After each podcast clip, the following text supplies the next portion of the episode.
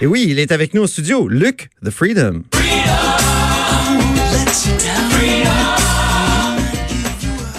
Et oui, c'est Luc La Liberté, évidemment. J'ai changé un peu son nom parce que moi, je, je trouve que les Américains aiment tellement la freedom. Donc, quelqu'un qui fait une chronique américaine qui s'appelle Luc La Liberté, c'est un aptonyme. Alors écoute, c'est la, freedom of speech. Moi, j'ai toujours dit que si j'avais mon émission, ce serait la liberté d'expression, tu vois. Donc ah oui? On, ah, écoute, je... on converge vraiment. c'est très bon. Première, euh, premier sujet, est-ce que Joe Biden peut gagner dès mardi. Ah, ce sera intéressant. Et quel revirement de situation. Pour nos auditeurs qui suivent ça de façon un peu détachée, c'est mais que s'est-il passé? Oui, c'est ça. de terre.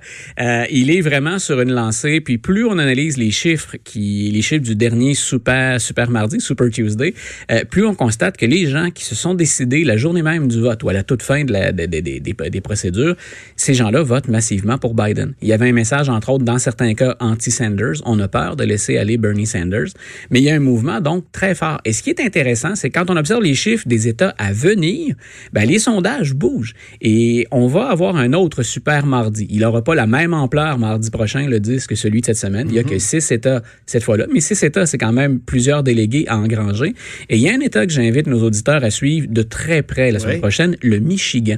Quand M. Sanders a surpris la dernière fois Hillary Clinton, puis qu'on a dit, oups, Mme Clinton va devoir se surveiller, être sur ses gardes, et elle a peut-être beaucoup plus de compétition que ce qu'on imaginait, c'est que Sanders l'avait emporté par une très courte marge, par une faible marge, mais il l'avait emporté contre Mme Clinton.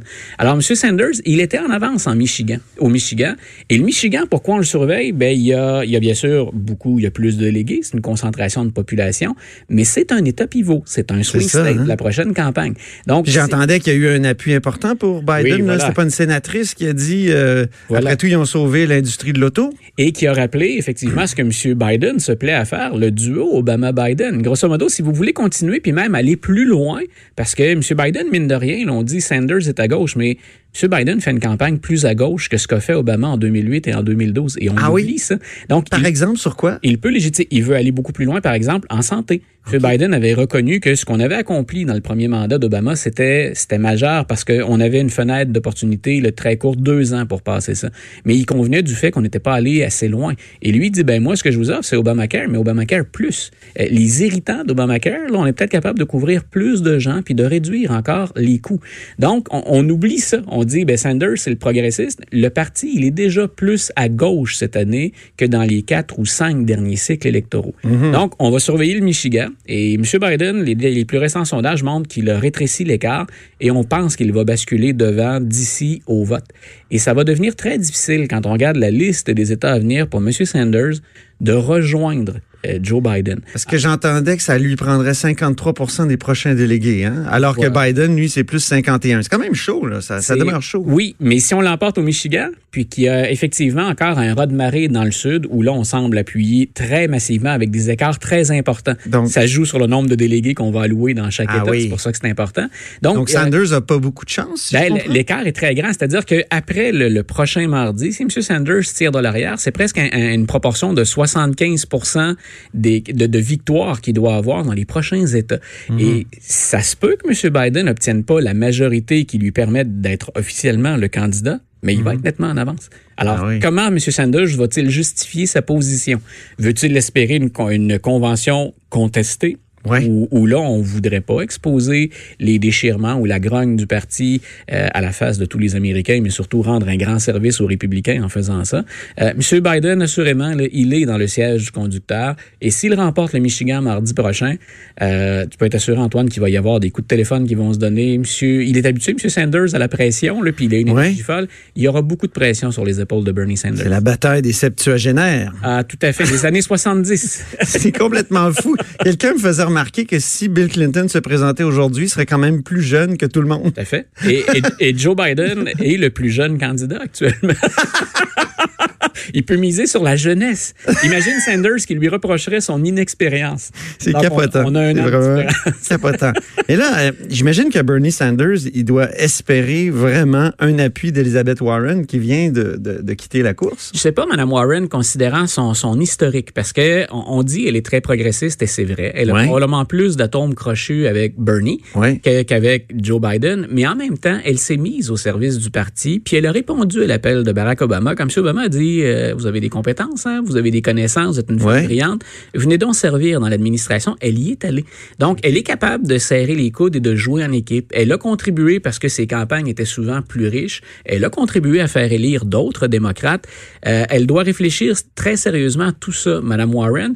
Et si elle envisage une victoire de Biden au final et qu'on est un peu ambitieux ou ambitieuse, et quel politicien ou politicienne ne l'est pas un brin, au moins, euh, est-ce qu'elle ne, est-ce qu'elle préfère pas être sur la, la- la ligne de touche? Elle est et- tiraillée entre l'éthique de conviction et l'éthique de responsabilité de, de Max Weber. Voilà. Ah, quelle- quelle belle référence. Oui. Donc, c'est, euh, le prof apprécie énormément. Oui, c'est Donc- ça. Donc, éthique de conviction, c'est les convictions. Responsabilité, c'est bon, on est prêt à, à transiger un peu avec Ben euh, voilà, moi, je ses, pense- ses convictions. Je, je pense qu'elle en est là. Puis une chose dont elle est consciente, et ça, c'est- c'est très, très clair, c'est elle ne veut pas déchirer ce parti-là. Et je pense que ce serait pas étonnant, c'est peut-être pas ce qu'elle va faire, mais ce serait pas étonnant qu'elle joue un peu le rôle que joue actuellement Barack Obama. C'est clair que M. Obama a pas d'atome crochu ou peu avec Bernie Sanders. Et il, ferait campagne avec Bernie si Bernie était le candidat. Mais il souhaite ardemment une victoire de Joe Biden. Pour l'instant, il reste à l'écart en se disant, moi, je vais attendre le moment où on va affronter Trump. Et là, je mets tout mon poids dans la balance. C'est pas impossible que Mme Warren effectue le même calcul, qu'elle se garde, entre Ouais. guillemets, une perspective, une noblesse d'intention en disant, ben, je fais pas le partage, Ouais. là, mais je vais miser tout sur la campagne contre Donald Trump. Ah ben, on a hâte de voir. Hein. Ouais. Euh, c'est- ça va être dans les prochains jours, j'imagine, ou. euh, Elle peut, elle, Mais, mais elle a dit qu'elle ne se presserait pas. hein. Non, voilà. Puis je, elle- elle a pas nécessairement. Les journalistes aiment bien ça. Puis écoute, les, les, les commentateurs, euh, les analystes à la, télévision, c'est, du croustillant. Puis là, on, on peut gérer ça pendant des heures. Qu'est-ce que ça va apporter à Sanders ou à Biden? Il y a rien qui presse dans son cas. Mhm. Euh, puis elle, elle peut assurément se permettre d'attendre le prochain super mardi avant de, de se mouiller. Mais je répète, Qui est quand? Euh, donc le, le 10 mars, mardi prochain. OK. Et, mais je répète, elle peut très bien aussi rester sur la touche puis dire moi j'attends au final puis j'entrerai dans le jeu, là, je mettrai toute ma machine, mon énergie et mes compétences contre Donald Trump. Bon. Et euh, j'entendais Bernie Sanders, je le trouvais très dur avec Joe Biden. Il a dit c'est tous les milliardaires qui se, Ouais. qui se qui font collusion autour de autour de Biden. C'est c'est quand même très très dur. Hein? Ouais, c'est là où Ça a forcé euh, une réplique de, de Biden d'ailleurs qui a dit bah toi aussi t'as ramassé beaucoup d'argent. Euh, Il est millionnaire aussi. Ouais, c'est ça. euh, Bernie, c'est, pas Ouais. la première chose dont il se vante euh, ou dont il se targue quand il monte sur scène. Mais c'est là où on reproche au- chez les démocrates à Bernie de, de, de ne jamais jouer en équipe. C'est-à-dire que on, a évité de le critiquer bien souvent, alors qu'il a des faiblesses dans ses positions-là. Il y a réellement des, des trous dans son argumentaire pour lesquels il a jamais offert de réponse. les armes à feu par exemple? Sur les armes à feu, mais sur les dépenses budgétaires. Ah on oui. attend toujours, moi je veux bien, comme Québécois entre autres, j'imagine très bien un système de soins de santé universel, mais si vous dites aux Américains combien ça coûte, ben ça peut influer sur le, le vote au moment de l'élection. Passer de il y en a pas à on vous couvre complètement. Ouais. Euh, les autres préfèrent y aller par étapes. M. Biden dit bien sûr que je crois à ça, mais on va y aller, on va y aller par étapes, on va y aller selon nos moyens. M. Sanders dit non, moi quand j'arrive, j'ai toute une série de décrets En même qui sont temps. déjà préparés. Comme si les Américains avaient pas les moyens. Non, non, voilà. S'ils utilisaient Et- juste un peu leur capacité fiscale, ils pourraient tellement se donner un bon système. Voilà, mais Puis, il y, aurait. Il focus sur les coûts, mais ça a, des- ça, ça a des retombées extraordinaires. Là. Et les coûts, là où, je trouve, là, je trouve souvent que Bernie pêche un petit peu, c'est. Et Il devrait quand même parler c'est des pas un socialiste, c'est un capitaliste, M. Sanders. Ah ouais. là. il a jamais dit on va remettre en question. C'est un Canadien. Euh, voilà. Donc, mais ce qui, ce qui peut pas ou ce qu'il risque, se risque pas à dire, c'est regardez combien on va économiser à moyen et à long terme. Parce qu'il y a des coûts à ne pas couvrir tout le monde. Parce que les gens qui n'ont pas d'assurance se retrouvent à l'urgence quand même. Et donc, ce- sont des, des on, on peut pas refuser de traiter un patient quand il arrive à l'hôpital. Euh, donc, non seulement on défavorise les, les, les patients, mais en plus, ce sont des coûts supplémentaires pour le système. Mais dans une campagne campagne électorale où on est en, campagne aux États-Unis aux quatre ans ou aux deux ans quand on est un représentant, ça se vend moins bien, ça, des, ça, des retombées à long terme. C'est Kim Campbell, euh, l'ancienne chef du Parti conservateur canadien, qui avait dit une campagne électorale, c'est pas un moment pour parler des politiques publiques en matière de santé. ben, moi, j'ai toujours dit comme prof, euh, puis on a eu affaire comme tout le monde au service de santé, mais l'éducation et la santé, c'est rarement en campagne électorale qu'on est capable d'avoir quelque chose qui, a, une vision ou un peu de perspective. C'est vrai, c'est vrai. On se souvient des promesses de Jean Charest. Mais ça a toujours, au Québec, c'est souvent au cœur, au cœur du débat. Oui, hein. et ce sont, et on a quand même des, écoute, il n'y a, pas de comparaison à faire avec ce qu'on retrouve aux États-Unis ben en termes d'appui, de financement puis d'organisation. On parlait plus du synchronisme des annonces ou de l'utilisation des chiffres. OK, parfait. Chuck Schumer, maintenant, le, représentant démocrate, euh, qui menace deux juges de la Cour suprême. J'ai entendu sa déclaration, j'en revenais pas. C'est impensable ici. Là. Même Frédéric Bastien, qui s'en prend toujours au juge, le, le, le euh, candidat à la direction du Parti québécois. mon collègue de Dawson, c'est ça. Dans la cour, d'ailleurs. qui aime euh, beaucoup manger du juge, mais je le verrai jamais dire une chose comme ça. Rappelez ce qui. Alors, donc, Chuck Schumer, pour nos auditeurs, donc c'est le meneur incontesté des démocrates au Sénat. C'est un homme d'expérience. Il est de New York, euh, ce qui explique peut-être parfois un langage un peu plus dur ou cru. On fait de la politique de façon. I'm from Brooklyn. voilà, un peu, un peu brutal un peu brutal dans le coin de New York. Mais M. Schumer a fait une erreur de débutant. Il est tombé dans le panneau, selon moi. Euh, on, reproche à M. Trump et à des membres de son administration de s'en prendre à la crédibilité des juges, des tribunaux depuis longtemps. Et là, Chuck Schumer, hier, il est devant la Cour suprême, parce que la Cour suprême euh, entend actuellement une cause, l'argumentaire d'une cause sur l'avortement. Il s'adresse à des partisans qui sont là, des pro-choix, et il leur dit, grosso modo, la loi que la Cour pourrait autoriser maintenant, euh, elle a été invalidée en 2016. La, seule différence qu'il y a, c'est les deux juges nommés par Trump. Et là, il dit, M. Gorchak, M. Kavanaugh, les deux juges en question, hein, grosso modo, vous saurez même pas ce qui vous a frappé. Hein, on, est, on est, grosso modo, on dirait en slang, on est après vous, on est derrière vous. Vous ne saurez même pas ce qui vous a frappé. Donc, non seulement attaque-t-il la crédibilité, la neutralité ou l'indépendance du juge, mais c'est carrément une menace. Ah Et même quand il a tenté de corriger le tir, ça a été maladroit. M. Schumer dit, ben, j'aurais pas dû utiliser ces mots-là, mais son équipe vient de publier un communiqué dans lequel on reproche au juge en chef de la Cour suprême qui lui a réagi et qui a ramené M. Schumer à l'ordre, on lui reproche au juge en chef d'être intervenu en disant, mais vous êtes partisan, vous ne blâmez que les démocrates, ce qui est faux. M. Stevens a déjà rappelé à l'ordre le président Trump aussi. Grosso modo, les tribunaux, les neuf juges, on est indépendants, il y a des gens qui sont décents, compétents, laissez-nous faire notre travail. Ben le juge Stevens, là, il intervient à peu près jamais. C'est un homme qui est d'une très, très grande discrétion, puis d'une très, très grande réserve. Euh, puis on l'a vu d'ailleurs pendant la procédure de destitution qu'il présidait, lui, au Sénat, quand vient le temps de, de gérer le, le, dossier. Donc, euh, c'est une erreur. C'est une gaffe majeure. Puis quelque part, ça laisse le beau jeu à Trump de dire, vous voyez bien, hein, regardez ce que Schumer fait. Pourquoi vous me le reprochez à moi? Et dans la tête de plusieurs électeurs, c'est ceux qui votent pour Trump, c'est il n'est pas pire que les autres peut-être mhm. plus spectaculaire, mais ils sont tous comme ça, les politiciens. Donc, vous venez de faire l'argumentaire, aussi de nourrir l'argumentaire des gens qui disent vous voyez bien, Schumer et Trump sont dans le même bateau. Schumer, ben c'est comme Trump. Peut-être que Trump a un peu moins de vernis à l'occasion, hein, ou qu'il choisit moins ses mots. Lui, il le fait par. Et lui s'en prenait au juge aussi, euh, Trump. Il parlait des Obama Judge. Ah, puis il a même dit récemment, c'est là où ça, explique aussi pourquoi Schumer est sorti avec autant de vigueur. Lui a dit euh, des juges Sotomayor et Ginsburg, il a dit ces deux juges-là devraient se récuser dans mes dossiers parce qu'elles ont déjà les deux femmes exprimé des réserves sur certains comportements, elles s'en sont excusées. Mais Donald Trump a dit, elles ne peuvent pas être objectives. Elles sont trop progressistes. Elles sont contre moi. Ah, Donc, c'est un peu à ça. Le contexte très large, c'est un peu à ça que réagissait Chuck Schumer. Mais je répète, c'est une erreur. Dans, le bon temps de la rivalité entre Jacques Lemaire et Michel Bergeron, on aurait dit c'est du stuff de junior. C'était pas à la hauteur d'un meneur puis d'un politicien expérimenté. C'est une bourde de la part de M. Schumer. Je comprends.